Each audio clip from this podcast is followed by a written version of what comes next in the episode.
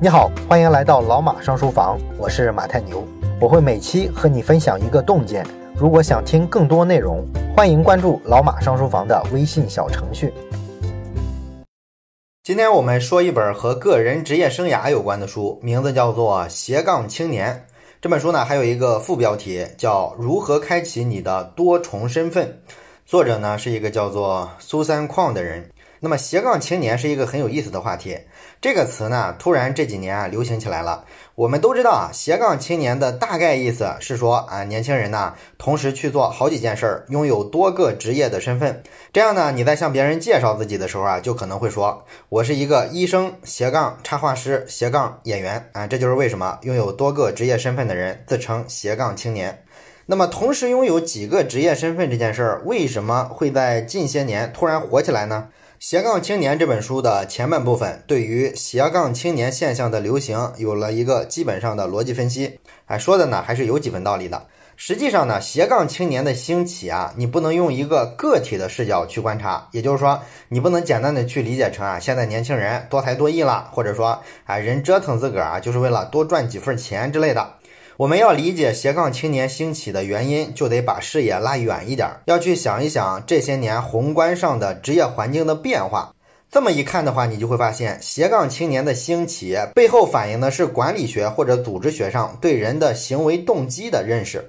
作者认为呢，关于人类行为动机啊，过去的科学家存在着错误的认知。过去认为呢，人类行为的驱动力只有两种，第一种叫做生物性驱动力啊，也就是啊，人要满足自己最基本的生存需要啊，去寻找啊生存所需要的那些生活生产的资料，这是我们行动的一种动机。那第二种呢，是一种外在的驱动力啊，就比如说一些奖惩措施会导致人积极上进，或者是踌躇不前。那么这种认知就影响了管理学。早期的管理学呢，就会假设员工是懒惰的，只要没有人管，他们就会去偷懒，就会不好好工作。所以说，你要管理好团队，企业就得用胡萝卜加大棒的政策，建立奖惩制度，奖励对的行为，惩罚错的行为。我们之前讲过，二十世纪初的时候建立的泰勒制啊，大概呢就是这个逻辑。直到今天呢，很多蓝领工人的团队还是用这种方式去管理。那么后来呢，像德鲁克之类的这些管理学大师就发现呢，这种传统的管理方式啊有很大缺陷，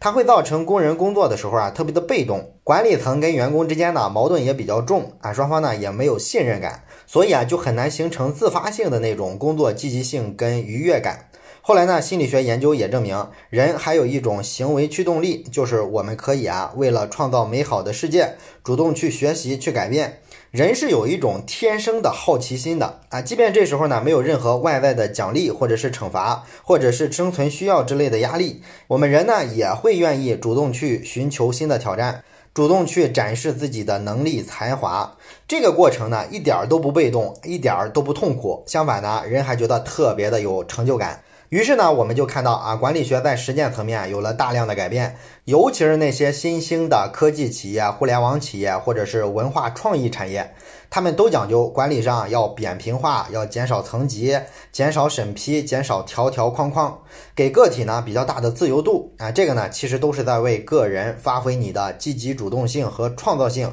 提供了一些基础、一些条件。那么，在这种管理风格的转向之下呢，企业的组织方式也发生了变化。企业的规模在现在这个年代，咱们发现呢，它是越来越小的，而且企业生产中的大部分环节啊，都不必自己完成，你去跟外部企业或者是个人协作就行了。那么，互联网呢，会让外部协作的成本变得极低。与此同时呢，优秀的人才也越来越难被某一家企业留住，企业存续时间越来越短，个人在一家公司的时间也越来越短。那么这些个变化就能引出我们今天要讲的主题了。所谓的这个斜杠青年，其实呢就是组织对个人的控制越来越松散的情况下形成的一种新的职业选择啊。一份工作很难承载住一个人的所有的积极性和创造力。而现实的这个职场环境的变化呢，又给了人大量的可以参与主业之外的社会协作的机会。所以说，一个人啊，就可以在主要的职业之外有多重职业身份啊，可以去追求这些东西。这就是我们从宏观上来解释为什么会有斜杠青年这种现象兴起的原因。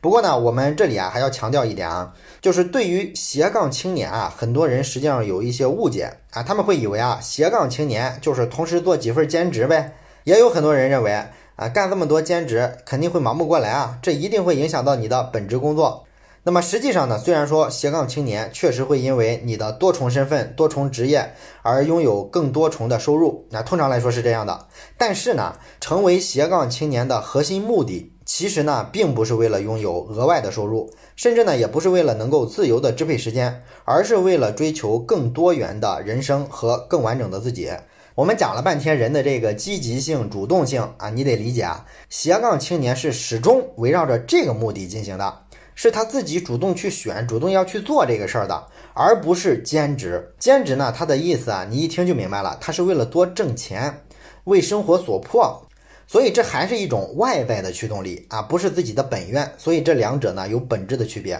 甚至呢，你的这个斜杠青年的多重身份啊，就算并不能给你带来额外的收入啊，只要是你个人的积极选择，你选择了多种职业身份，那么你也算是一个名副其实的斜杠青年。你比如说我们很熟悉的作家刘慈欣，他写《三体》的时候，他当时就算是个业余作家，因为他有主业，他的主业是在发电厂上班啊，当工程师。包括前两年的时候啊，因为作品《北京折叠》获得第七十四届雨果奖的郝景芳，他也是有主业啊，是做这个育儿自媒体的，所以呢，他的科幻作家的身份也是业余的。那这些呢，其实都算是拥有一种斜杠式的人生。这个跟他们业余作家这个身份啊赚不赚钱是没有关系的。所以说，自媒体上有很多批评斜杠青年这个概念的文章，他们会说啊，你不要天天炒作斜杠青年了啊，这个自由职业其实更难干啊，挣到钱的人非常非常少。所以斜杠青年这个说法就是忽悠年轻人的。这种批评吧，就属于完全没有批到点儿上。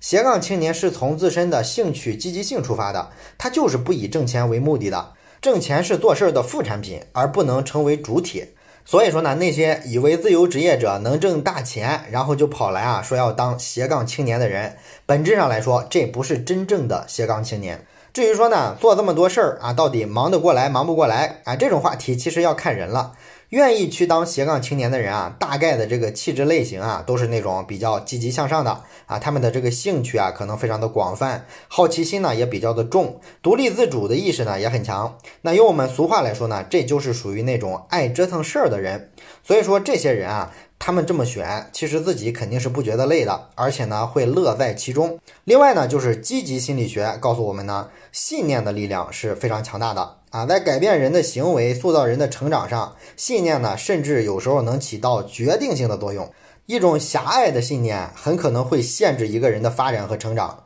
如果有人认为一辈子只能把一件事做好，那么他就不会去开始其他的尝试，最终呢，他这一辈子就真的只能做一件事儿。但是如果他相信啊，人有多种潜能，人生的追求可以是多元化的，那么他就会去选择体验和尝试那些新鲜的事情，努力的让自己变成一个多元化的人。所以说，不同的信念会导致人的不同选择，不同的选择呢，又会构成了不同的人生故事啊。这个完全取决于你信什么。那么最终的一个问题就来了，怎么才能当好一个斜杠青年呢？啊，应该去选择什么样的不同身份的组合呢？那么，在全球首次提出斜杠青年这个概念的是《纽约时报》的专栏作家麦瑞克·阿尔伯。他呢曾经把斜杠青年的模式啊总结为下面的五种组合。第一种是稳定收入加兴趣爱好的组合。那么这种模式呢，适合于比较初级的那些斜杠青年。就是说呢，在主业之外啊，他们还想干点别的事儿。那么要干哪些事儿呢？主要是出于兴趣考虑啊。他们呢还处于啊把自己的兴趣爱好往前探索的阶段，或者说呢，他们的兴趣爱好啊带来的收入还不足以让他们支撑生活。这是第一种。第二种呢是左脑加右脑的组合啊。左脑加右脑的组合其实指的就是理性思维和创造性思维共同发展。你比如说，有的人是 IT 工程师啊，写代码的程序员。同时呢，他在业余时间又是一个戏剧导演啊，搞艺术的。你看，这就是一种左右脑之间的均衡组合，是吧？理性跟艺术这两种思维啊，如果能互补的话，其实对一个人的思维的开阔程度啊是很有帮助的。第三种呢是大脑加身体的组合，简单来说呢，就是脑力劳动跟体力劳动之间啊，你要来回的切换啊。比如说有些办公室白领，业余时间会是一个健身教练或者是舞蹈老师，哎，这个呢也是一种非常好的斜杠青年的模式。第四种呢是写作加教学加演讲加顾问的组合，这个听上去比较复杂。但是这种模式呢，被迈瑞克·阿尔伯称为是黄金组合，这也是他自己的斜杠模式。大概的意思就是说啊，你先写作啊，写出好的作品、好的畅销书之后呢，你就成了某个领域的意见领袖。然后呢，可能就会有人啊邀请你去做演讲。等到演讲经验足够的时候呢，又可以啊顺理成章的去开展教学和顾问的工作了。那么这条斜杠青年的发展之路就比较适合那些知识型的人才。这是第四种组合。第五种组合呢，是一项工作多项职能。哎，这什么意思呢？这其实是另外一种视角啊来看待斜杠青年。也就是说呢，你可以不必拥有多项工作，或者是多重职业身份，你可以只干一份工作，或者是只有一个职业身份啊，这个也没问题。但是呢，你的能力要非常的全面，你需要做这份工作里边的不同的岗位和职能。那么能做到这样的话，你其实也算一个斜杠青年。实际上呢，所有的 CEO 都是符合这个标准的。这就是最常见的五种斜杠青年的组合模式。那么总的来说呢，斜杠青年是一种全新的人生理念跟个人发展策略。它强调的是多元化的平衡，以及呢个性跟潜能的探索。它的内涵就是我们该把工作、生活和爱好啊融合起来，然后呢创造一个更有成就感的职业生涯或者是人生，而不是简单的追求收入更多。这就是斜杠青年的内涵。好了，本期的内容就到这里，感谢你的收听，咱们下期再见。